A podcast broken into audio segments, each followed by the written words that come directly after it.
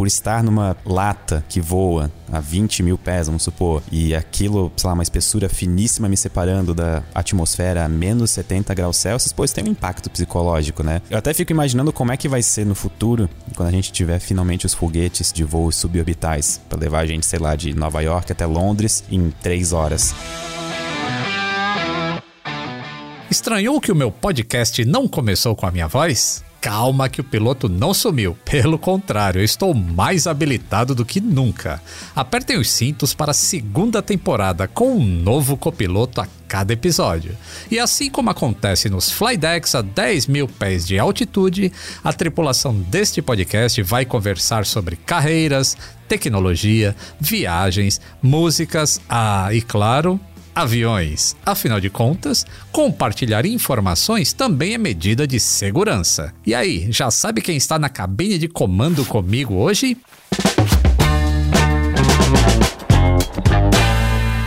Atenção passageiros, eu sou o comandante Lito Souza. Bem-vindos a bordo da segunda temporada. A cada voo, uma nova configuração de cabine para uma viagem divertida e restauradora. Pois é, minha vocação é consertar coisas. E um bom papo repara muita coisa, não é mesmo?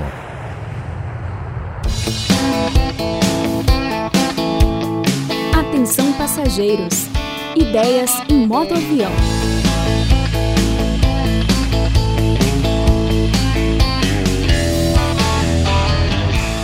Na cabine de hoje, um velho conhecido de outras collabs e sinapses. Ainda que ele faça ciência todo dia, é muito jovenzinho. Talvez o copiloto mais novo de todos os episódios deste podcast. Bem-vindo a bordo do Atenção Passageiros, Pedro Loss. É mesmo, eu sou realmente talvez o mais jovem. é, que coisa boa ser jovem, não? É, é, às vezes é bom, né? Mas agora a idade tá batendo já, né, Lito? Então agora eu já tô virando aqueles dinossauros da internet. Eu já vejo uma nova geração de pessoas jovens utilizando novos aplicativos que eu nunca ouvi falar na vida. Bom, mas é, faz parte. Eu imagina eu que saí do analógico, né? Pedro, eu adoro uma definição que você já usou para o seu canal. Era assim: o mundo nunca foi tão interessante. Esse tema também me fascina, assim como criar essas pontes que levam informação complexa para o maior número de pessoas possível, que é a divulgação científica que você faz muito bem. Agora conta para os passageiros deste podcast a sua relação com a aviação. Começando com o seguinte: essa pergunta eu faço para todo mundo. Você já se imaginou no comando de um avião? Olha, já é, quando eu era mais jovem, não, né, tipo, há, há três anos, tô brincando, mas quando, quando eu era, tipo, começo da adolescência, assim, é, um dos meus jogos favoritos na época era jogar o Flight Simulator. E eu ficava fazendo. Na época eu só tinha viajado de avião uma vez, que era de Navegantes, que é um aeroporto aqui perto, até São Paulo. Uhum. Então eu ficava fazendo essa rota, fazendo, fazendo, fazendo, testando aviões e coisa. Obviamente nunca dava certo, eu sempre errava o pouso, eu fazia alguma coisa errada ali, mas eu tava tentando, isso era importante. E depois, como a minha vida virou ir para eventos e coisas fora da onde eu moro, eu pegava muitos voos. Então, basicamente era três aviões por semana e eu acabei começando a me interessar mais por isso nessa época. E eu queria, sabe, entender mais, ver mais e saber o que estava acontecendo. Eu faço isso com praticamente tudo o que eu começo a ter interesse. E aí, Lito, eu conheci o teu canal na época. Foi assim que eu te conheci. Eu tava literalmente procurando informações de aviação. E foi assim que eu te conheci. Acho que foi pelo Twitter. Você comentou alguma coisa e aí o pessoal começou: Ô, oh, Pedro Loss por aqui, Pedro Loss por aqui. Aí eu fui ver quem que é Pedro Loss. E aí também me apaixonei pelo Ciência Todo Dia e. e essa licença de piloto privado vai sair mesmo? Olha, é um sonho de muito tempo, viu? E eu descobri que existe um aeroclube aqui perto em que eu posso fazer uma parte dela e as horas de voo que precisar também, talvez eu consiga aqui perto. E tô planejando, tô assim, acreditando e acho que 2022 vai ser o ano em que eu vou finalmente fazer meu primeiro voo solo. Isso, faça. Você vai se apaixonar, cara. Eu tirei o meu brevê ano passado. Não sei se você assistiu algum capítulo do Decola Lito, mas eu a... ainda não assisti nenhum capítulo Lito. Não, eu você... juro que tá na minha watchlist, assim. Assiste, porque principalmente o episódio 4 que é o do voo solo, eu consegui transmitir a emoção que um piloto sente ali na, naquela hora, sabe? E é, e é apaixonante, assim, todo o processo. Como é um processo de muito aprendizado e é uma coisa que a gente gosta, eu gosto, você gosta de sempre aprender coisas novas, você fica tão apaixonado por todo esse processo, pela caminhada até aquele dia que, putz, explode assim um mar de emoções quando você entra naquele avião sozinho. É, é realmente sensacional. Eu só consigo imaginar a sensação. Deve ser maravilhoso mesmo. Eu acho que vai sair, hein? E como ascensorista, você já se imaginou, ao menos de um elevador espacial? Eu já pensou um ascensorista? Ascensorista não tem mais nem prédio, né? Mas num elevador espacial e você é o ascensorista? Então, eu tava justamente, assim, tentando vasculhar minha mente, tentando lembrar o que que era um ascensorista. Aí agora, com o contexto, fez sentido. Tô falando que esses jovens é bom demais ser Você é millennial, é millennial, não é? Eu não sei o que eu sou, Lito, porque na verdade eu nasci em 96, então é tarde demais para ser considerado a década de 90, sabe? Ninguém me aceita como década de 90. E também é cedo demais pra ser anos 2000, porque claramente eu não peguei toda a era dos anos 2000. Você é um pária, então. É, eu, eu tô ali, né? Nesse, nesse limbo de gerações e tento incorporar as coisas que são boas de uma e de outra e falar que eu sou delas, né? Então, tamo junto. Mas você não pegou a fase de ascensorista, é verdade. Eu nem sei, é, assim, eu sempre achei que isso fosse, tipo, muito antigo, sabe? Eu nem sabia que isso tinha acontecido há, sei lá, 20 anos. Eu achei que isso era uma coisa ainda mais antiga do que isso. Então, ó, nos anos 80, em São Paulo, por exemplo, tinha uma loja muito famosa no centro de São Paulo que era o Mapping. E no Mapping tinha os. É, era uma, uma loja vertical, então tinha, sei lá, acho que oito andares no Mapping. E você entrava no elevador, era aquele elevador que ainda era uma, uma porta de treliça e tinha sensorista. E aí, tipo, ele apertava o botãozinho, primeiro andar, segundo, terceiro, aí tinha uma movia uma alavanca e aí o elevador parava no andar e aí a pessoa começava a falar roupas femininas, masculinas, não sei o que lá, sapatos, era naquele andar. Aí no outro era eletrodomésticos e tudo. Esse era o ascensorista. É, eu acho que talvez ser ascensorista de um elevador espacial ia ser um pouquinho mais difícil, talvez. Não ia ser uma alavanca, ia ser um painel com vários botões e a pessoa não ia te falar que chegou no andar das roupas. Ela provavelmente ia falar bem-vindos ao limite de Carman. Olha só, sabia que alguns prédios hoje em dia ainda tem ascensorista. O Sesc da Avenida Paulista, por exemplo que é para controlar o fluxo de pessoas. Não precise de um ascensorista para apertar o botão, mas controla o fluxo de pessoas. E isso é interessante, porque eu cansei de pegar elevadores já em diversos prédios em que claramente não cabe aquele tanto de pessoas, mas as pessoas acham que cabe. Ainda bem que elas não entram no avião assim, né? Que aí geraria um problema para nós. A gente não tinha, não ia ter o que fazer, assim, né? Só ia ter que aceitar. Então. Mas afinal de contas, você sabe por que os elevadores são erroneamente considerados o meio de transporte mais seguro de todos? Olha, Agora tu me pegou de surpresa. E eu sou uma pessoa que gosta desse tipo de dado e desse tipo de estatística diferente. eu, vou, eu, eu, vou, eu vou chutar, mas assim, faz muito tempo que eu não ouço ninguém falar de alguém morreu de elevador, sabe? Uhum. Então, provavelmente as mortes envolvendo elevador não envolvem o fato de estar dentro do elevador, indo de um andar pro outro, e sim talvez, sei lá, o pessoal da manutenção, ou um elevador que não funcionou direito e a porta fechou em cima de alguém. E aí talvez essas histórias não fiquem tão, tipo, sei lá, por exemplo, quando alguém morre num avião, tipo, o avião caiu, sabe? Então fica mais uhum. óbvio o que aconteceu ali. É por causa disso? Então, eu, para te falar a verdade, não, não existe uma resposta correta para essa pergunta. eu, eu imagino duas coisas. É porque ele é considerado mais seguro, mas eu imagino duas coisas. Primeiro, a gente não tem relatório de acidente de elevador sendo divulgado para comparar com acidente aéreo. E segundo, não é palatável para mídia. Assim, não vai ter uma notinha de rodapé falando de tal morreu no elevador. Isso, e daí? Entendeu? É. Agora, qualquer aviãozinho que cair, isso gera um apelo muito grande. Aliás, esses dias eu tava em Orlando, fui visitar uns parques lá, que acho que você foi também. Uh, foi em dezembro. Foi em dezembro, né? E no SeaWorld tem a parte dos tubarões. E aí eu vi um, um, painelzinho assim: tubarões são tão perigosos mesmo? E aí embaixo tem uma tabela que mostra assim: tipo, 20 mil pessoas por ano morrem de ataque de cachorro e 200 pessoas por ano morrem de ataque de tubarão. Então, o tubarão é, não é tão perigoso quanto o cachorro. No entanto, a gente morre de medo de tubarão. E acho que isso tem uma associação também entre elevador, avião, avião e carro né? A noção de segurança que as pessoas têm numa forma de transporte parece também ser muito importante no sentido de recepção pública daquela forma. Porque ver aviões, por exemplo, tá, eles são seguros, a gente pode andar e estatisticamente é muito mais seguro do que eu pegar um carro e dirigir, sei lá, na BR até São Paulo. Só que ainda assim, por estar numa lata que voa a 20 mil pés, vamos supor, e aquilo, sei lá, uma espessura finíssima me separando da atmosfera a menos 70 graus Celsius, pois tem um impacto psicológico, né? Eu até fico imaginando como é que vai ser no futuro, quando a gente tiver finalmente os foguetes de voos suborbitais, para levar a gente, sei lá, de Nova York até Londres em 3 horas. Se as pessoas têm medo de avião, eu acho que elas não encarariam muito bem um foguete. e a gente tá louco de vontade de ir. Né? Por favor, né? Mal espero, eu tô na fila já, né? Aliás, já que você falou em parque, eu fiquei pensando que maravilha que deve ser um físico visitando um parque de diversões, principalmente a parte de montanha-russa. É, você vai em montanha-russa e se vai, você fica imaginando assim, a aceleração, a parábola. A... exatamente, é exatamente isso. Na minha cabeça, o que se passa enquanto eu tô numa montanha-russa, eu fui em, em, algumas, porque quando eu via que, tipo assim, tinha uma fila de três horas pra ir na montanha-russa, eu falava, ah, não, meu tempo, né, pode ser melhor aproveitado em outro brinquedo. Uhum. Mas eu lembro especificamente do brinquedo do elevador do Hotel Hollywood. Uhum. E é aquele que faz uma queda brusca. E eu tava justamente nas vésperas que eu, eu ia fazer um voo em gravidade zero, num avião modificado, que acabou não acontecendo. Mas uhum. eu tava justamente aflito, tentando imaginar como que ia ser a sensação para estar tá preparado para aquilo. E eu pensei, bom, o melhor brinquedo para eu ir, claramente vai ser esse elevador que despenca, porque aquilo ali é queda livre, é gravidade zero, é a mesma sensação. Só que eu não sabia que ele não despencava livremente. Não era uma queda livre. Ele é uma queda acelerada. É uma queda é. muito acelerada.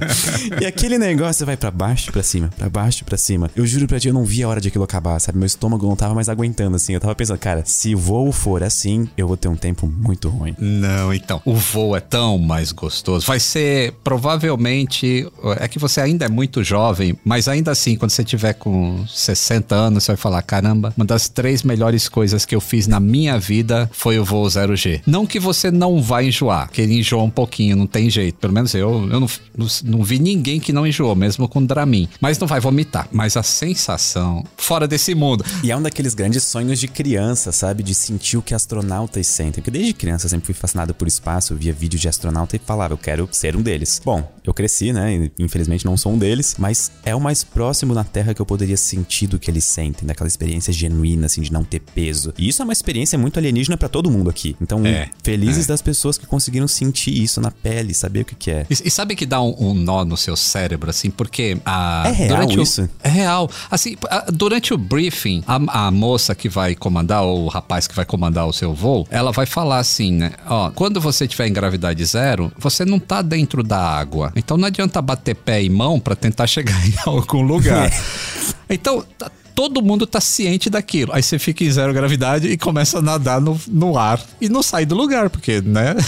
é, é, mas é, é uma... Aí depois que você se toca, pô, tô fazendo exatamente o que ela falou que não é para fazer. Mas as próximas, porque é, provavelmente são 14 ou 15 parábolas que você vai fazer. Cara, todas as outras, assim, parece que aquele sorriso de criança que você tinha com 6, 7 anos quando ganhava um brinquedo de Natal, é aquilo que você fica o tempo todo só com aquela sensação de alegria. Um... É maravilhoso. Você, você tem que fazer. E se pá, a gente faz junto ainda, hein? Vamos juntos. Ó, oh, isso ia ser legal, hein? Porque daí eu já ia com alguém veterano que fez, e aí eu ia também saber quais são, tipo, Pedro, presta atenção nisso daqui. Pedro, aqui é a parte mais legal. Isso ia ser magnífico. Ia ser ainda uhum. mais uma experiência aumentada de voar em gravidade zero. Vamos pensar nessa, nessa pauta aí. Antes da gente se aprofundar nos aviões, incluindo cálculos e diversos teoremas, brincadeirinha, pessoal. A gente não vai fazer isso. Não se assustem ainda. Mas eu vou me expor aqui. Eu já fui aluno de física, né? Eu, a primeira faculdade que eu prestei foi física, mas eu desisti porque não consegui pagar. Essa é a verdade. E você ainda não desistiu, né? Tá trancado, mas você vai é, eu finalizar. já fui um aluno de física também, né? mas não, tá, atualmente tá, meu, minha tá matrícula tá trancada. Eu tive que fazer essa pausa para conseguir focar no canal. Faltam só três semestres, Litz. Não, e, e, o que eu acho mais interessante, é, é,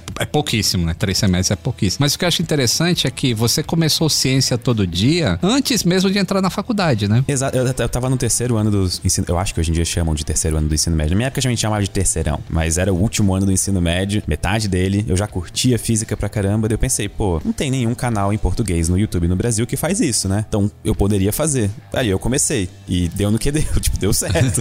E deu muito certo. Tanto é que eu, eu, eu fiz o contrário daí de ti. Porque minha primeiro, meu primeiro semestre na faculdade foi engenharia elétrica, foi engenharia. Aham. E aí eu decidi mudar física. Então eu, eu entrei no curso com a esperança de que eu fosse me adaptar e gostar do curso de engenharia elétrica. É um curso bacana, mas eu não me via fazendo aquilo. Eu sabia no fundo que eu realmente queria fazer física. E aí eu mudei a graduação logo no segundo semestre, já feliz, com um sorriso no rosto. Todo dia eu ia pra aula, parecia que eu tava descobrindo algo novo sobre o universo. Era fascinante. E qual que era a, a fonte de pesquisa pro conteúdo antes de entrar na faculdade? Porque depois que você entra, você começa a aprender coisas novas e mais legais que estão meio escondidas ali nos livros. Ou, ou, sei lá, na carteira do professor.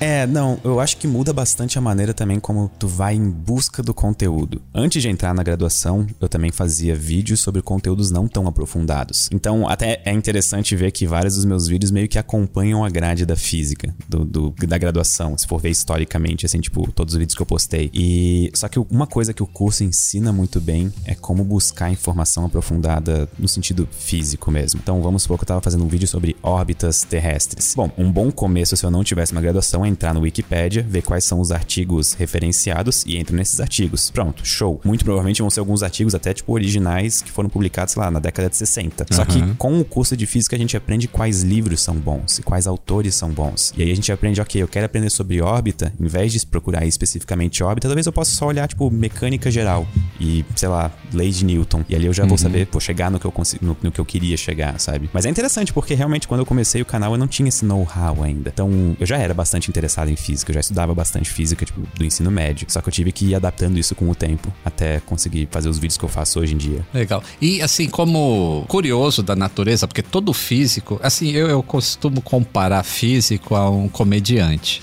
É, o o- o Eu tô só comediante.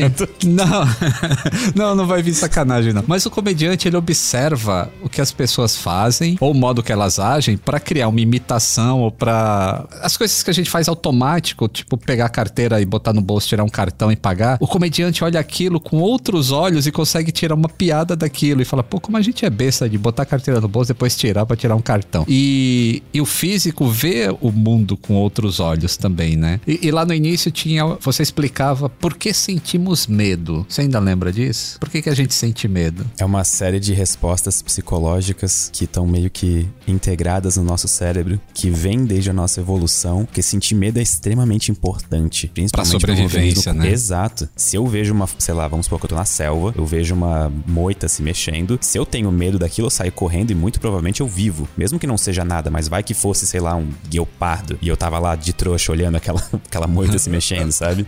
Então é bom ter medo. Óbvio, controlado, né? Sim. É, e seguindo pelo tema de viagem, é, tinha um conceito muito interessante. Isso eu tô falando daqueles vídeos lá do início do canal, né? Ainda mais pra quem adora uma ficção científica. É, é que eu não quero causar, pessoal. Não sei se vocês acompanham o, o Pedro Loz, ele tem um podcast que é bem legal, o Sinapse. E toda vez que você ouve um Sinapse, você entra em crise existencial. Peço Então eu não quero deixá-los, não quero deixá-los em crise existencial, mas nós estamos viajando no tempo. Sim, a gente tá viajando no tempo todo segundo, um segundo pro futuro. Eu sei que isso é frustrante falar essa resposta, provavelmente as pessoas estavam esperando algo muito mais emocionante, mas parem pra pensar o quanto que isso é incrível, sabe? Existe uma coisa, que é o tempo, a gente tá viajando através do tempo, só que ainda assim, quando a gente fala em viagem no tempo, as pessoas sempre imaginam viagem pro passado, ou eu quero ir pro futuro, ou eu quero sair de onde eu tô e ir pra algum lugar muito longe. Viagens pro passado muito provavelmente nunca vão ser realidade. Existem diversas razões físicas pra isso. Mas viagens pro futuro, sim. A gente só precisa se mover muito rápido. Os astronautas da ISS, por exemplo, que ficam orbitando a Terra, dependendo do tempo que eles passam em órbita, eles têm uma discrepância de tempo, alguns milissegundos, bastante acentuadas em comparação com o pessoal que ficou na Terra. E isso é muito legal, tipo, relatividade acontecendo na vida real, sabe? Com o ser humano. É, tipo, nós envelhecendo mais do que eles. Exato. Só que assim, É. é. milisseg- são milissegundos, sabe? Tipo, é uma coisa muito pequena. Mas se a gente tivesse deixado um relógio no braço de um deles e um relógio aqui na Terra, a gente veria essa diferença, sabe? A gente Aham. conseguiria calcular isso e ver isso. O movimento de terraplanista te enche o saco ou ele é irrelevante? Eu não tenho uma resposta bem definida pra essa pergunta. Eu, eu tenho dois motivos pra isso. Ou eu acho que é que nem todo mundo, assim. Tipo, eles entram nos meus vídeos e se eu falo alguma coisa que dá a entender que a Terra não é plana, eles vão me xingar nos comentários. Ou por algum motivo eu aprendi muito bem a suprimir esses comentários quando eu leio os comentários dos vídeos e aquilo, sabe, entra naquele compartimento do cérebro que a gente ignora a existência, sabe? Ele tá lá, mas a gente não, não, não mexe nele. Isso é uma boa, porque eu vejo todo mundo reclamando muito do movimento dos terraplanistas no YouTube. E, meu, isso ficou ainda mais evidente na época da pandemia. Muito, muito, muito. Só Uhum. que eu não tive tanto esse problema, surpreendentemente. Eles, eles não me irritam mais, assim. Eles sempre Mas tu tem óbvio, até um nome, tu tem um nome carinhoso pra eles, né? Isso é. Tem, é- os, os Planilsons.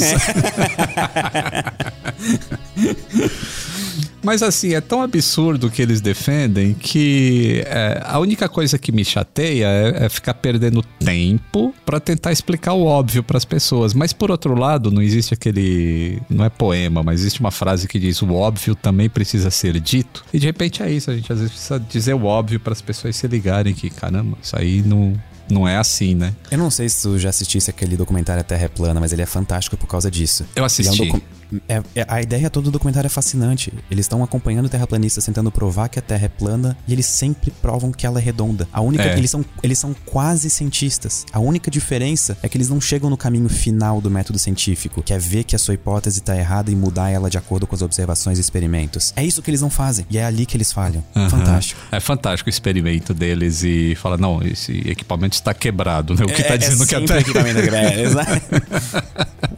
E esse mês você postou um vídeo interessante que fala que os astronautas não estão em gravidade zero. Exatamente. Ó, só um- um- um- uma nota. Uma vez eu tive um professor de física que no meio de uma aula ele foi corrigir alguém que tinha falado alguma coisa. Ele falou: Como assim? Porque todo mundo sabe que os astronautas estão em gravidade zero. E isso é um erro crasso. Porque os astronautas não Aham. estão em gravidade zero. Na verdade, a gravidade que eles sentem lá na Estação Espacial Internacional, praticamente 90% da gravidade que a gente sentiria aqui no solo. Eles só estão a 300 km de altura. Não é muita coisa, se for parar pra pensar. Não é, tipo, muito distante. O que acontece é um estado de queda livre eterna. Então, os astronautas, eles estão caindo em direção à Terra de novo e de novo e de novo e de novo, só que eles nunca acertam a Terra, porque eles estão indo pra frente, nesse caso, gente- eu, vou, eu vou usar pra frente, mas pode ser qualquer lado aqui, na verdade, tipo, depende do referencial que a gente tá Porque é um usando. globo, né? Porque é um globo, É, então exata- depende por- de cada... Exatamente, é um globo. E eles estão indo pra frente muito mais rápido do que eles caem pro chão. Então eles nunca encontram o chão. E a gente dá um nome especial pra isso. E esse nome é órbita. Então eles estão Uhum. sempre caindo e caindo e caindo em direção à Terra, mas eles nunca vão encontrar a Terra. E isso é uma órbita. Isso funciona pra Terra, pra Lua orbitando a Terra, pra Terra orbitando o Sol, pra qualquer planeta, pra qualquer sistema em que uma coisa não caia na outra, que esteja em órbita. É assim que funciona. E, e o fato de ser erro crasso, eu poderia falar assim, que se fosse zero gravidade, ele não ficaria naquela órbita, ele simplesmente iria pro espaço, porque nada o atrairia de volta pra Terra. Exatamente, exatamente. Tanto é que no universo, gravidade zero não existe. Porque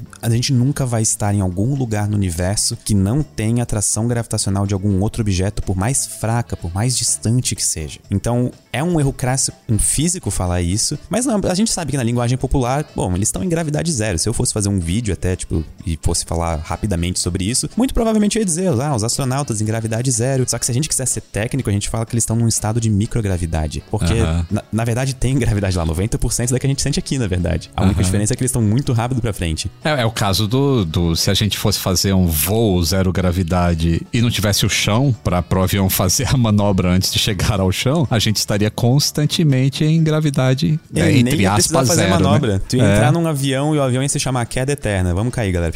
E pronto, gravidade zero pra vida toda. Que maravilha, hein? Espero que o serviço de bordo tenha comida suficiente.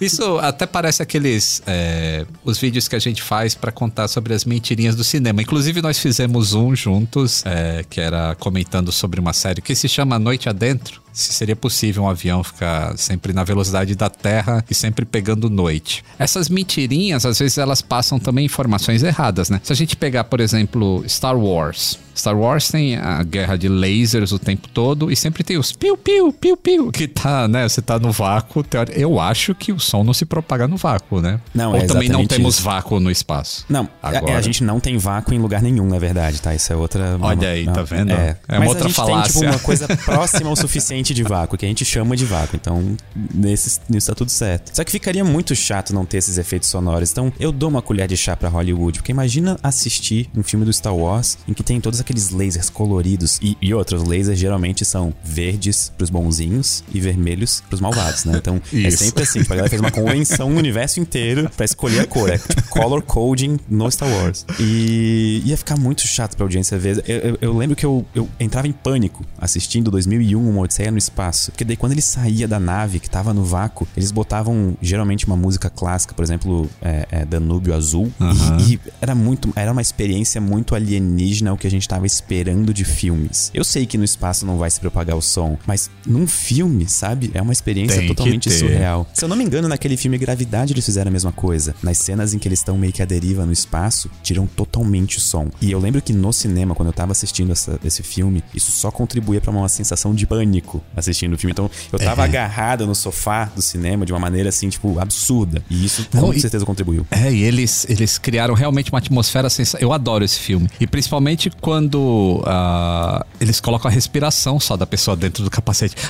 Tá- É o silêncio absoluto e só aquela respiração ofegante. É, é- é bem interessante mesmo. E tudo é, é tempo e espaço. Então, se você conseguir viajar para muitos lugares durante muito tempo a grande velocidade, você vai conhecer muito mais coisas. Então, a sua vida vai valer mil Só anos. que ainda assim, isso não funcionaria muito bem porque o tempo, pra mim, no meu referencial, eu, Pedro, Continuou mesmo, né? continuou mesmo. Então eu ia ter minha vida com o tempo biológico de, vamos supor, 80 anos, ou sei lá, qualquer expectativa hoje em dia de vida. Então não ia funcionar. Mas pras outras pessoas eu ia ser imortal, né? Eu ia estar, tipo, É. pra sempre no universo. Mas você ia ver muito mais coisas. É, Tudo bem que o seu tempo biológico era maior, mas entre Navegantes e São Paulo, você estaria entre Alpha Centauri e, sei lá, falou outra estrela lá.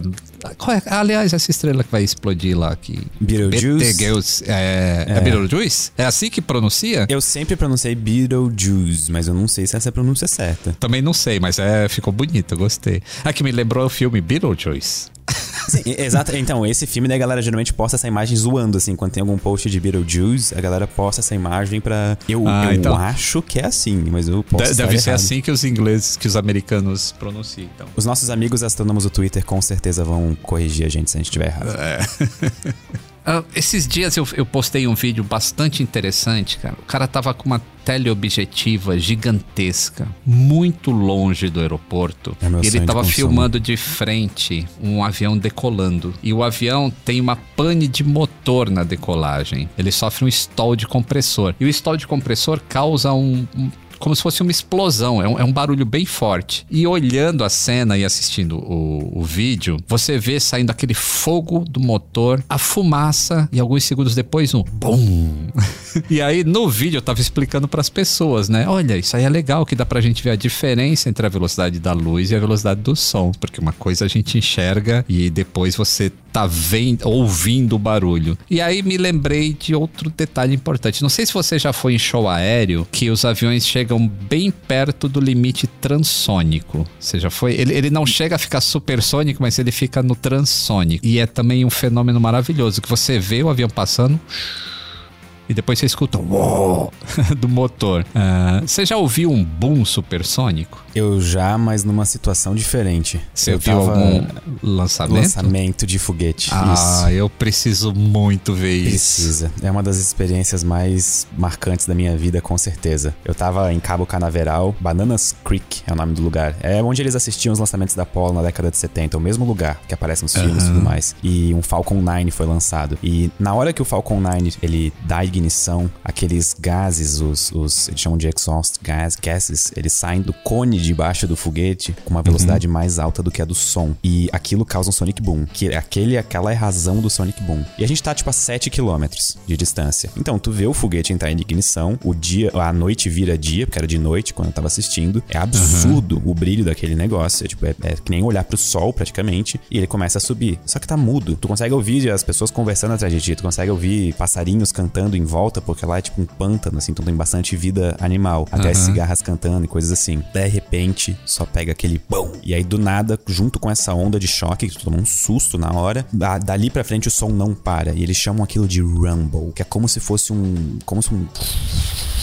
e é um som que fica fazendo assim sem parar. E ele só vai diminuindo de intensidade com o tempo conforme o foguete vai ficando cada vez mais alto. Mas é interessante ver ali como fica óbvia essa diferença entre a velocidade da luz e a velocidade do som. Uhum. Vira uma coisa assim que parece que a gente, o nosso cérebro quer dizer pra gente que tem alguma coisa errada, que a gente não tá ouvindo o foguete. Tipo, ele tá lá, tu sabe quão poderoso é aquilo, quão poderoso é aquele motor, mas tu não tá ouvindo nada. E aquilo é agoniante, é, é uma aflição. E depois, quando aquilo vem, o tórax começa a vibrar junto com o foguete, é uma coisa insana. Nossa, preciso muito fazer isso. Aliás, faremos, hein? Eu, você e outros influenciadores vamos marcar um dia aí para um lançamento e vamos todo mundo para lá que é vai ser, vamos quebrar a internet, hein, com esse conteúdo. Vamos, com certeza. Aqui no podcast eu juro que eu não vou pedir para você calcular nada. Como eu já fiz algumas vezes no meu canal, né? Você leva até o seu tablet, o- você leva até o seu Eu tenho iPad até e hoje faz salvo, cálculo. até, tá até hoje salvo. A gente chegou a calcular o volume de um paraquedas para segurar um avião, caso fosse possível colocar um paraquedas no avião, né? Até hoje, pessoas vêm me falar desse vídeo, tá? Que assistiram ele e gostaram muito. De verdade. E faz anos. Que já. maravilha. Mas eu preciso saber sobre uma habilidade específica sua, que eu pergunto para todo mundo que vem nesse podcast também. Você sabe consertar coisas? Depende da coisa. Por exemplo, se uma, um- o meu chuveiro quebra, eu surpreendentemente não sei consertar o meu chuveiro. Simplesmente vai além da minha capacidade, assim. Eu preciso ligar pro meu pai pra ele me ajudar, sabe? Fazer um FaceTime com ele, ele vai me dizendo, ah, corta aqui, corta ali, pronto. E vai. Só que se eu preciso consertar alguma coisa, um programa, um software, ou, sei lá, um computador, surpreendentemente eu consigo. E aí, eu- essa é a minha habilidade especial. Eu conserto coisas de tanto é que eu virei, tipo, toda a família tem um cara do computador, assim, né? Eu sou o da minha família. Quebrou alguma coisa, todo mundo vem falar comigo, assim, tipo, cara, Pedro, conserta aqui pra mim. E todo mundo acha que é sempre fácil, né? Quer ficar no lado enquanto tu conserta. E nem sempre é. Então você é o mecânico de software, não de hardware. Exa- exato. Vamos imaginar que você também estudou para ser mecânico de aeronaves. Qual o setor da aviação que te fascina mais? Parte elétrica porque você entrou na engenharia ou Olha, os sistemas embarcados, tipo, eu acho que o nome disso é, é aviônica, como é que é? é aviônica? Eu acho que esse daí parece ser bastante divertido. E é. Eu gostava bastante, eu gosto bastante também de aviônica. Depois que você aprende como aquele negócio se comunica, sabe? Porque a gente tá acostumado com TCP/IP, de protocolo, é, de comunicação, e aí você. Agora os aviões modernos também usam TCP/IP, mas era um protocolo, mas anteriormente era o protocolo que chama ARINC. E é um negócio fabuloso. Depois você entende toda a filosofia de como aquilo funciona. É muito gostoso. Nossa, ainda todos os sistemas de calcular a pressão externa e a velocidade relativa ao ar, e sistemas de GPS, navegação. Meu Deus, tudo isso é fascinante. Muito. Só voltando um pouquinho lá pro negócio de filmes, tem o caso da Lucy, que é uma personagem que com o uso de drogas poderia controlar todo o seu cérebro. Só que tem aquela história de que o cérebro tem zonas mortas e a gente só usa 10% da capacidade. Isso é verdade ou é um mito? Isso é um dos mitos mais famosos da história. Eu não sei, eu não sei, assim, como as pessoas chegaram à conclusão de que a gente só usa 10% do nosso cérebro, sabe? Porque se isso fosse verdade, a vida ia ser muito triste. Porque as pessoas precisam entender que o nosso cérebro é um órgão relativamente leve pro tamanho do nosso corpo, mas se eu não me engano, ele utiliza um terço das calorias que a gente ingere diariamente, só pra existir, É, só pra funcionar. Toda a energia, né? É. É, é, é absurdo. Eu não sei se um terço é exatamente o valor. Podem me corrigir se eu tiver errado, mas é uma quantidade absurda comparada ao, ao peso dele. E se a gente não usasse 100% do nosso cérebro, pra que qual, qual seria a função de ele estar ali, sabe? Tipo A gente tá usando Gastando 100%. energia, né? É. Exato, só que eu acho que as pessoas confundem muito, é, tipo assim, as coisas que a gente faz conscientemente e as coisas que estão ali meio que rodando no plano de fundo no nosso cérebro. Então, eu não preciso, por exemplo, agora eu tô sentado numa cadeira, eu, eu tô me equilibrando nela, mas eu não preciso conscientemente me equilibrar nessa cadeira. Uma parte do meu cérebro tá ali dedicada agora a fazer isso. Ou quando eu tô falando agora nesse microfone, eu não preciso pensar, ok, os músculos da minha laringe, da minha faringe precisam se mover de tal forma para formar tal som. Não, isso tá tudo já ali dentro, funcionando no plano de fundo. E isso é tipo os 90% do que a gente. que essas pessoas não esquecem que estão acontecendo, sabe? Então elas imaginam que esses 10% é só quando a gente tá fazendo alguma coisa consciente, o que não é o caso. Concordo plenamente. Opa, temos uma chamada do Boletim do Tempo. Papatango Alfa Eco Mike, pronto para copiar as informações da aviação comercial nas próximas semanas? Pronto para cópia Alfa Eco Mike. Doze anos atrás, num belo domingo ensolarado, eu estava trabalhando no aeroporto de Guarulhos. E não havia outro lugar que eu gostaria de estar naquele dia. Por volta das 10 horas da manhã, na pista 9 da direita, pousou pela primeira vez na América do Sul o Antonov 225 Miriam. Eu disse o Antonov 225 ao invés de um Antonov 225, porque o maior avião do mundo tinha apenas uma unidade. Até existiu o projeto de um segundo exemplar, mas a construção nunca ficou pronta. Depois da confirmação do governo ucraniano, sabemos que o único AN-225 do mundo foi atingido por mísseis russos no último domingo. O maior avião do mundo estava num hangar no aeroporto de Rostomel, onde ficam as instalações da Antonov Airlines. O Miria podia decolar com peso máximo de 640 toneladas, impulsionado por seis motores ZMKB Progress Lotarev D-18T. A aeronave tinha 84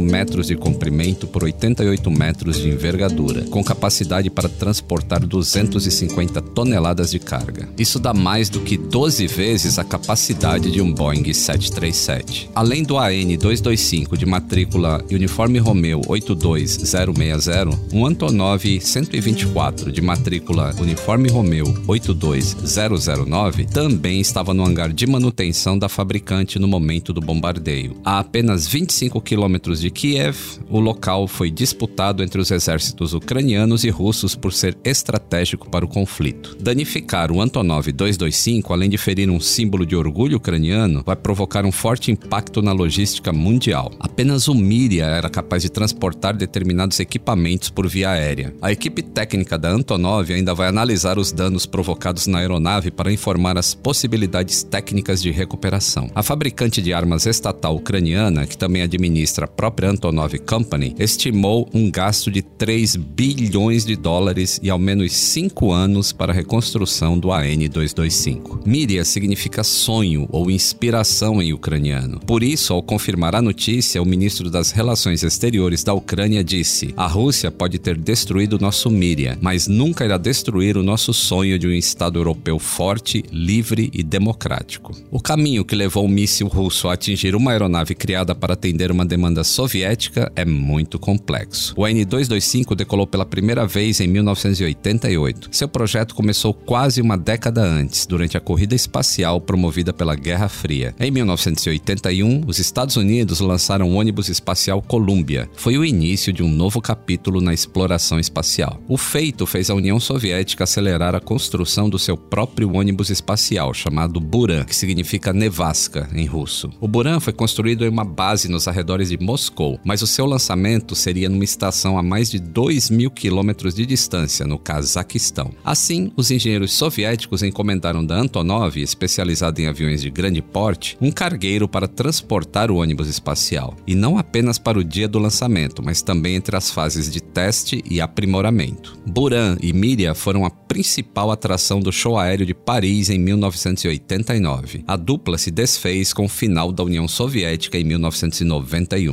O AN-225 ficou desmontado no hangar até os anos 2000, quando a Antonov o incluiu em sua frota de cargueiros. Geradores elétricos eram a carga mais comum do modelo, que podia transportar até aviões de pequeno porte, trens, turbinas e outros maquinários pesados. O AN-225 fazia em média 20 voos por ano. Apesar de ter a confirmação dessa, desses danos no Antonov 225, nós ainda não sabemos a extensão dos danos, nem nada oficial da Antonov. Apenas sabemos que foi danificado. Então, neste momento, ainda não é possível saber quanto tempo ou se será possível reparar o Antonov vamos entender outros impactos do confronto armado na Ucrânia. Começando pelas operações locais. Assim que o exército russo invadiu a Ucrânia, companhias aéreas de diversos países cancelaram seus voos para os dois países envolvidos no conflito, incluindo os voos que já estavam em rota. Você deve ter visto as imagens do espaço aéreo euroasiático com milhares de voos desviados. Mas não foi apenas o espaço aéreo ucraniano que ficou fechado por segurança. O mesmo se estendeu para Moldávia e parte da Bielorrússia. Na sexta-feira, a A Agência de Segurança da Aviação da União Europeia dobrou o alerta para 200 milhas náuticas de fronteira entre Ucrânia e Rússia, devido aos mísseis de médio alcance em espaço aéreo controlado. É impossível não se lembrar do voo 17 da Malaysia Airlines, que foi abatido por um míssil de fabricação russa em 2014, ao sobrevoar o leste ucraniano. O ataque matou 298 civis. Desde então, a FAA proíbe aviões americanos de sobrevoar a região. Entre as sanções impostas pela União Europeia à Rússia estão a exportação de aeronaves e peças de reposição para manutenção. O espaço aéreo polonês está fechado para companhias russas. Bulgária, República Tcheca e Romênia aplicaram a mesma represália. No Reino Unido estão banidas aeronaves civis russas. A British Airways suspendeu os voos para Moscou. Em resposta, o governo russo baniu as aéreas britânicas em seu espaço aéreo. Já a União Europeia autorizou um pacote de 450 milhões de euros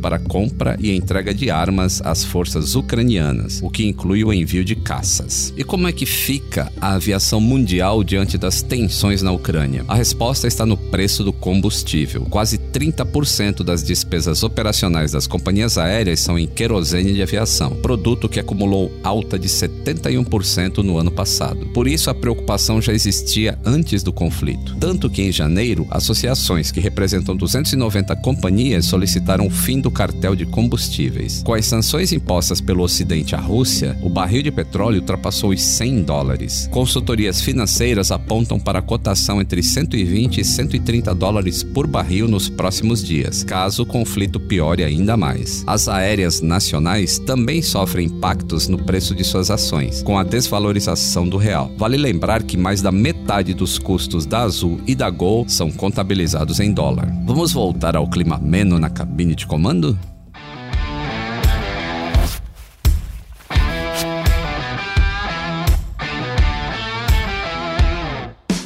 Estamos de volta à cabine de comando com o comandante Los. Pedro, você está numa fase mais turbulenta ou só voando em céu de brigadeiro? Pô, eu fui promovido a comandante no espaço de uma parte do episódio. Tô feliz agora, hein? Significa que eu fui eficiente.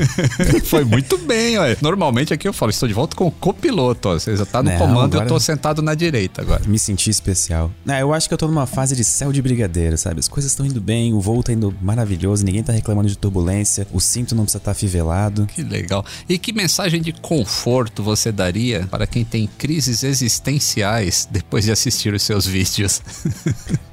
eu acho que eu só daria, tipo, dois tapas no ombro e diria: Pois é, eu também tenho.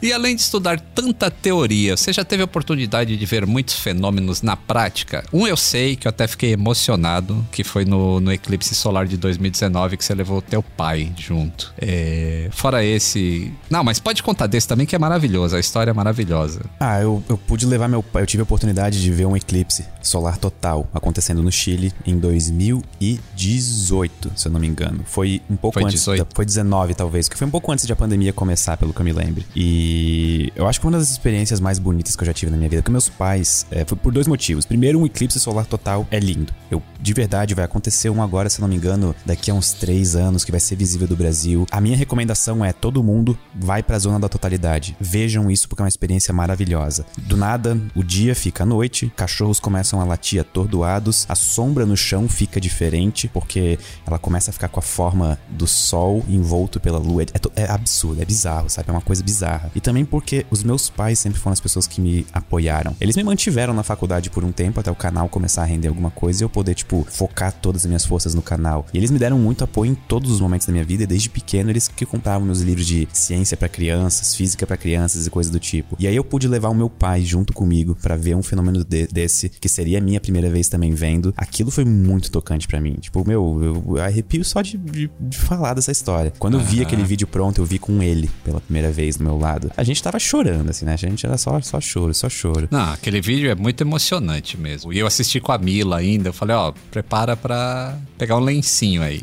E ela chorou? Chorou, claro. Bom, então teremos o eclipse em 2023. Eu tava pensando aqui, se a gente descobrir onde que vai ser a área de totalidade, você não gostaria de fazer uma visualização do céu, tipo voando comigo, e a gente ficar ali na sombra entre a totalidade e o claro, entrando numa e saindo noutra. Daria pra fazer um Isso. plano de voo legal, hein? Isso seria um sonho. Caramba. E se, você, e se você já tiver o brevet também, ó. Não, aí eu prefiro só ir de, de passageiro, sabe? Eu quero, eu quero, né? Eu, eu vou estar agoniado Ah, tá. demais. É. É, pra ter a, a visão, né? Nossa. Não, foi, foi legal isso aí. Vamos, vamos trabalhar essa, esse lance Ah, aí. Vai tá- ser bem tá interessante. perto, viu? E é bonito. Vale a pena. É bonito. E ver, tipo, a 10, 8, 10 mil pés, sensacional. Deve ser outro tipo. Eu tô tentando imaginar como que deve ser a visão e deve ser uma coisa meio absurda também, né? Aí, de qualquer forma, a gente tem que levar os protetores pros olhos, Sim, né? sim, sim, sim. Eu ainda tenho o meu guardado aqui, inclusive. E você também já se mostrou um apaixonado por aviação, desde os primórdios que a gente se conheceu. E ainda que saiba muito sobre o assunto, você sempre presta atenção nos procedimentos de segurança antes do voo. Surpreendentemente, sim. Eu agora comprei até um fone que ele tem isolamento de ruído e eu desligo isolamento de ruído só pra conseguir ouvir o que as pessoas estão falando e eu leio o cartão. Não é porque eu Olha tô aí. tentando premeditar alguma coisa ou que mas eu só gosto de saber, tipo, ah, ok, tem uma saída atrás de mim, tem uma saída ali na frente, o meu assento flutuante é aqui embaixo, ou meus meus e eu sempre lembro, ficou marcado na minha mente um episódio do Net Geo em que eles contavam de um desastre aéreo que o avião caiu no mar e várias pessoas se deram mal porque inflaram o colete antes de Antes de sair, é. Meu, isso na minha cabeça tá, tipo, impregnado, assim, sabe? Então sempre que eu vejo a pessoa, o, o, o aeromoço ou aeromoça com o, o colete e falando disso, eu lembro dessa cena, eu lembro dessa explicação. Então, sim, se um dia E- os procedimentos mudarem, eu vou saber.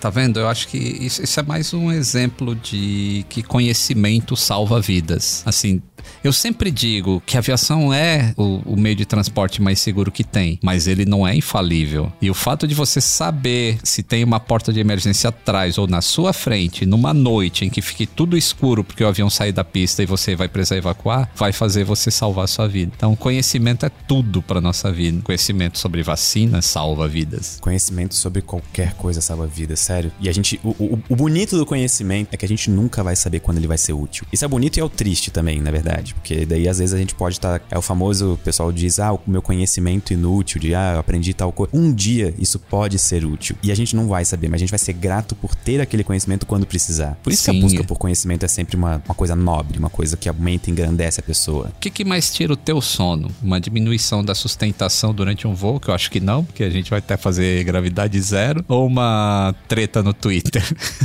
Olha. Assim, eu vou confessar que eu não consigo dormir em avião. Não importa quão longe eu esteja indo, eu não consigo. É Simplesmente não mesmo? durmo. Essa Não é dá. nova, não sabia não. Por quê? Exa- Eu, eu não sei. Meu corpo não gosta de, de dormir em avião, aparentemente. Porque eu tô tranquilo, eu tô de boa. Mas É, você já foi até- numa classe executiva, primeira classe? Já, e fiquei acordado. Não consegui dormir. Jura? E aí, Olha eu, só. como eu sou uma pessoa sortuda, no meio da madrugada, quando tava todo mundo dormindo, eu resolvi. Eu também odeio usar banheiro em avião, tá? Se eu consigo, tipo, segurar, eu não vou em banheiro em avião. tipo, eu odeio. Aí, quando eu resolvi, pô, tô fazendo uma viagem mais longa, tava indo pros Estados Unidos, chegou lá, tipo, na sexta hora de viagem, eu tava apurado, pensei, ok, vou usar o banheiro. Eu entrei no banheiro e o negócio começou a chacoalhar de um jeito que, tipo assim, não- eu não sei nem como que eu fiquei em pé, sabe? Mas assim, eu, foi uma das. Eu, eu, eu peguei trauma dessa época, sabe? Eu peguei trauma disso. Aham, olha só. E agora também você já descobriu como um bom físico observador, ah, dentro dos banheiros dos aviões tem alças pra se segurar em caso de turbulência. Nunca segurei tão forte numa alça na minha vida. Juro, juro. De qualquer jeito vai ser difícil acertar o vaso sanitário durante a turbulência, né? Então é melhor esperar pra fazer o xixi. né? É, sim, com certeza. Tem um vídeo no teu canal que se chama A Maior Invenção da Humanidade. Pra minha surpresa, não era um avião. Aliás, é, abrindo parênteses aqui, eu tenho, tenho um banco que eu acesso que tem perguntas de segurança antes de entrar, né? E uma delas é, qual foi a maior invenção? E aí você abre, aí tem lá bicicleta, não sei o que, aí tem avião. Mas qual que você acha que eu escolho? Com pergunta como resposta de segurança. Então, é. Qual que é a maior invenção da humanidade? Só quem é da área vai concordar que essa é a maior invenção da humanidade, mas depois que a gente explica, todo mundo concorda. Porque, óbvio, cada pessoa vai meio que assumir que a invenção favorita é a maior invenção da humanidade, né? Por Claro. exemplo, agora tá, agora tá quente demais aqui onde eu moro. Eu poderia dizer que a maior invenção da humanidade, com certeza, é o É o ar-condicionado. ar-condicionado. Não, se né? não tivesse ele, eu tava frito, principalmente pra gravar vídeo. Só que nesse caso do vídeo, e provavelmente no nível sociedade, eu acho que uma das maiores invenções da humanidade, se não a maior, maior foram os transistores, uhum. justamente porque eles permitiram a criação de computadores, celulares, computação, programação, sistemas embarcados que permitem aviões. Imagina se até hoje a gente tivesse que fazer voo só com, sei lá, navegação visual. É. Ia ser bem complicado. Não, eu concordo. Acho que o transistor realmente deu um, foi um, um, um, um grande passo, mais um grande passo para a humanidade. Inclusive por causa dos transistores chegamos à Lua. E por causa dos transistores a gente tem inteligência artificial. Você vê a aviação ficando autônoma por causa da inteligência artificial? Eu não acho que seria impossível de fazer um avião completamente autônomo. E eu acho que já foram feitos testes com isso, já não foram? Sim, já. Há dois anos atrás a Airbus fez, acho, se eu não me engano, 70 voos com o Airbus A350 de maneira autônoma para teste. A única questão que eu fico me perguntando é se seres humanos ficariam tranquilos voando num avião controlado por uma inteligência artificial. Então, eu acho que sempre vai, sempre iria ter um piloto sentado lá para tipo ter uma representação humana, para passar um conforto, para a galera meio que pensar, ó, se der alguma coisa errada com a programação do, da inteligência artificial, o piloto vai assumir e fechou. É isso, né? Mas tecnologicamente não tem nenhum empecilho. Os seres é. humanos são o problema. Exato. E, inclusive é isso que faz. Eu tive num summit da Airbus em Toulouse para discutir as questões da, da, diminuição de emissões e como deixar o planeta mais limpo e tudo mais. E o, o grande combustível do futuro vai ser o hidrogênio para aviões de longo alcance e de curto alcance vai ser possível usar aviões elétricos porque a bateria ali não vai ter tanto peso para fazer um voo transatlântico. Mas eles também têm um veículo para mobilidade urbana, que é tipo na um verdade drone. um drone gigante para quatro pessoas sem piloto. E eu conversei com a gerente de projetos desse, desse veículo e eu falei, por que que, né, eu tô vendo que não tem janela e tudo mais, uh, então vai ser autônomo. Ela falou, num primeiro passo não, porque a sociedade tem que aceitar um voo sem um piloto no comando. E ela falou: é a única coisa que a gente que impede que a gente já tenha eh, isso funcionando hoje em dia, é a sociedade. É, um exemplo ficou bem claro também com o próprio começo de carros autônomos, em que a maior parte dos primeiros acidentes que surgiram eram culpa de humanos e não do computador de bordo fazendo as decisões. Então, Sim. no trânsito, se todos os carros, sem exceção, fossem autônomos, a gente virtualmente não teria acidentes, porque todos eles poderiam conversar entre si e evitar isso muito mais rápido do que um ser humano. É. Só que é, convence todas as pessoas a tirarem a mão do volante e deixarem o computador guiar elas. Esse é o problema. ah, já vamos, já estamos entrando numa crise existencial aqui. Sabe que hoje tem um avião específico, não um avião, é qualquer avião, mas existe um produto específico de uma fabricante americana que ela instala um botão vermelho na parte da cabine dos passageiros de um avião pequeno, então um jato executivo, por exemplo. Ah, e no caso do desmaio de piloto, o passageiro só tem que apertar um botão e aí o, o avião vai, se, vai saber onde está, ele vai se comunicar com o controle de tráfego aéreo que o piloto está incapacitado e ele vai escolher por, por inteligência artificial, com tudo que tem à volta dele, qual o melhor aeroporto, baseado nas condições meteorológicas. Ele vai pousar sozinho, vai é, parar na pista, desligar o motor e abrir a porta passageiro sair. Tá, eu tenho isso só tem uma, eu hoje. isso fascinante, mas eu tenho uma dúvida. Diga. Existem muitas situações em que o piloto desmaia e os passageiros não? Não, mas é plausível. Assim, eles não estão considerando que é uma falha de pressurização, mas isso também é possível, porque está é, incorporado no sistema que se não tem uma ação de pilotagem durante X tempo, o piloto está incapacitado, eu vou me acionar sozinho para pousar esse avião. Uhum. Mas ele considera que hoje em dia existem muitos aviões que só precisam de um piloto e não de dois dois. Então, se aquele único piloto passar mal, os passageiros ficariam na mão. A deriva, é. Entendeu? É, achei bastante interessante. Nossa, fantástico.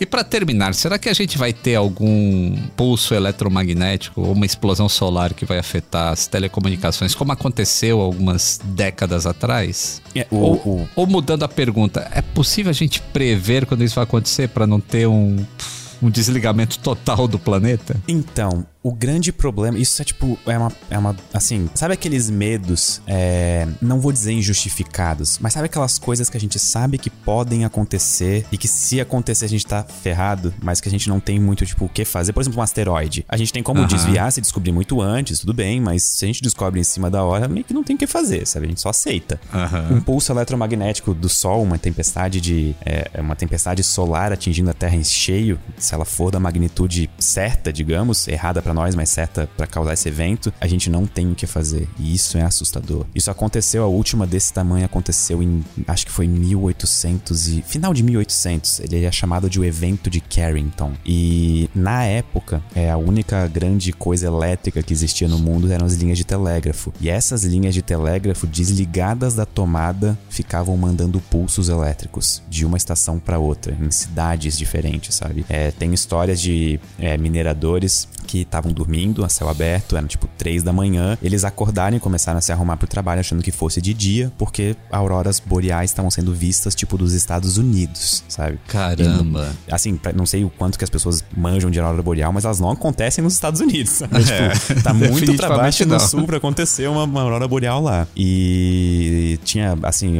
reportagem de pessoas que conseguiam ler livros, ler jornal no meio da madrugada só com a luz de aurora boreal. Foi uma coisa absurda. E se isso acontecesse hoje, aqui, a gente tem provavelmente, porque. A, só um, um, parênteses, a gente consegue ver a informação de que aconteceu uma erupção solar, por exemplo, pela luz que o Sol emitiu, só que isso não chega na gente na velocidade da luz. Demora um pouco, porque essas partículas são massivas, e tudo que é massivo no universo não se move na velocidade da luz. É por isso Uhum. que a gente consegue ver ela acontecendo e depois ela chega na gente. Porque caso contrário, se se movesse na velocidade da luz, a hora que a gente viu é a hora que a gente morreu, sabe? Então não, ia, não ia adiantar muito. E a gente não teria o que fazer. Assim, a gente poderia pegar, talvez. é, a gente teria alguns minutos, tá? Tipo, é uma coisa assim. Porque a luz do sol demora pra chegar aqui oito minutos. Se eu É, não me acho que engano, oito a gente minutos. é, a gente demoraria. A gente teria uma questão. Assim, eu, eu, eu tô falando um valor de cabeça, assim, mas eu acho que não passa de uma hora e alguma coisa, sabe? Pra ter algum preparo. A gente poderia, sei lá, esconder alguns HDs que tivessem coisas muito importantes em cofres de chumbo ou isolados é, é, magneticamente, sabe? Uma coisa assim. Mas pra sociedade como um todo, a gente perderia transformadores, a gente perderia linhas de transmissão. Os prejuízos hoje fariam a gente voltar, assim, pelo menos por um tempo até reconstruírem a infraestrutura, a gente voltaria pra tipo 1700, assim, em questão de, de aparatos tecnológicos. Pô, isso dá um bom plot pra um filme, hein? Nossa, Mais um, totalmente. né? Mais um. O, o meu problema com filmes envolvendo o sol é que geralmente eles fazem alguma coisa em que se as pessoas ficam expostas no sol, elas morrem. Isso não, não, não tem graça. Isso já foi muito feito em filmes. Se fizessem um filme bonitinho, tratando de uma erupção solar, uma tempestade magnética na Terra, destruindo toda a tecnologia que a gente conhece, eu pagaria pra ver esse filme. Porque as pessoas podem ir no sol ainda, elas só não vão ter celular, sabe? Porque o celular pegou fogo. E provavelmente a casa da pessoa também, sabe? Mas. Não, é muito legal. Eu, eu tô, você tá falando e eu tô imaginando assim, tipo, tem esse negócio aí perdeu essa tecnologia. Aí o único cara que vai se dar bem é aquele do canal Primitive Technology. Esse que aí ele vai construir, mandar- né? Ele vai ser o novo rei da Terra. O rei do sabe? mundo, o, no- é. o novo império vai ser construído sobre esse cara, sobre o guarda-chuva desse cara, assim. Mas só dando, dando um exemplo assim que aconteceu aqui em ano passado ou retrasado, eu tô meio perdido no tempo, desde que a pandemia começou. Teve um ciclone que aconteceu aqui no sul. Eu moro em Balneário Camboriú e aqui foi totalmente Eu atingido. lembro, eu lembro. E assim, caiu a energia no estado, praticamente. E um grande problema que aconteceu é que, por conta de curtos e descargas elétricas, vários transformadores explodiram no poste. E o problema é, o estado, pelo que eu entendi na época, não tinha é, transformadores o suficiente em estoque para conseguir trocar todos que precisavam ser trocados. Os meus pais em Brusque, que é a 45 minutos daqui, eles ficaram sem luz elétrica por quatro dias. Isso em Nossa. 2020, sabe? Então a gente tem essa ilusão de que a gente é muito bem preparado para qualquer tipo de coisa, quando na verdade a gente não é, sabe? É só acontecer o problema certo que a gente tá frito. A, a Aham. pandemia. A pandemia é um exemplo perfeito disso. Pronto. Perfeito, que foi previsto pelo Bill Gates, né? Uhum, exato. Dez anos antes. Atenção, passageiros, vamos iniciar o nosso procedimento de descida. Sente-se ainda mais confortável e aumente o volume do seu som. Comandante Los, ó, continua comandante, hein? Nosso papo tá chegando ao fim. Em qual aeroporto você gostaria de estar pousando agora? Ah, eu gostaria de estar pousando no aeroporto de Navegantes, que é aqui perto de casa, porque na minha cabeça esse é o aeroporto sempre que eu volto pra casa. Então, não é porque é o aeroporto mais bonito, embora a vista seja muito bonita do mar e do porto e de tudo que a gente vai chegando, mas acho que é mais pelo, pela sensação, sabe? Aquela de tô voltando pra casa. Acho que isso é fascinante. E em qual modelo de avião você gostaria de estar no comando? Posso escolher qualquer um. Pode, qualquer um. Tá, eu tenho dois favoritos. Ou um Concorde, só porque eles não existem mais, eu tô, assim, adoraria sentir o que era viajar neles. Aham. Ou então algum caça. Qualquer um dos dois, eu estaria totalmente feliz. Um dia eu Sim. quero andar num avião, um caça. Em qual multiverso? em todos eles, por favor. Pedro, foi um prazer ter você aqui no Atenção Passageiros. É sempre muito bom quando a gente se encontra, cara. Rolam altos papos Nossa, muito verdade. metafísicos e tivemos grandes ideias aqui durante esse bate-papo e vamos concretizá-las. Pô, eu que agradeço muito, viu? De verdade, foi, uma, foi, foi muito bom estar aqui. Gosto muito de ti, do teu trabalho. E estar aqui é uma grande honra pra mim. Tenho certeza que meus amigos vão ficar tudo babando também, inclusive porque são tudo teu fã. né? Então vão ficar tudo maravilhados. E obrigado, de verdade. Valeu. Quer deixar o Sinapse? O Sinapse tá rolando ainda, né? Tá, tá. Se quiserem, meu podcast. Com o é Greg. É, com o Greg, é o Synapse Podcast. É disponível em todas as plataformas. Meu canal no YouTube é o Ciência Todo Dia. E nas minhas outras redes sociais é arroba Pedro Los, L-O-S é meu nome. E ficaria feliz de ter vocês por lá. Valeu, grande abraço, Pedro. Atenção, passageiros, chegamos ao nosso destino. Toda quinta-feira, um novo voo te aguardando no Globoplay e em todas as plataformas de áudio digital. Antes de desembarcar, não se esqueça de seguir o podcast no Spotify ou na Amazon Music, assinar na Apple Podcasts, se inscrever no Google Podcasts e Castbox ou favoritar na Deezer. Assim você não perde o check-in para o próximo Atenção Passageiros. Para mais histórias de aviação, me encontre no YouTube, Instagram, Twitter ou TikTok, sempre como Aviões e Músicas. Atenção Passageiros é uma experiência de áudio criada por Aviões e Músicas em parceria com a Globoplay e coprodução com a Movie ID Filmes. Eu, Lito Souza, apresento cada um desses voos, com a coordenação de Mila Seidel e assistência de produção de Ana Beatriz Reis. Ivo Duran é o produtor executivo.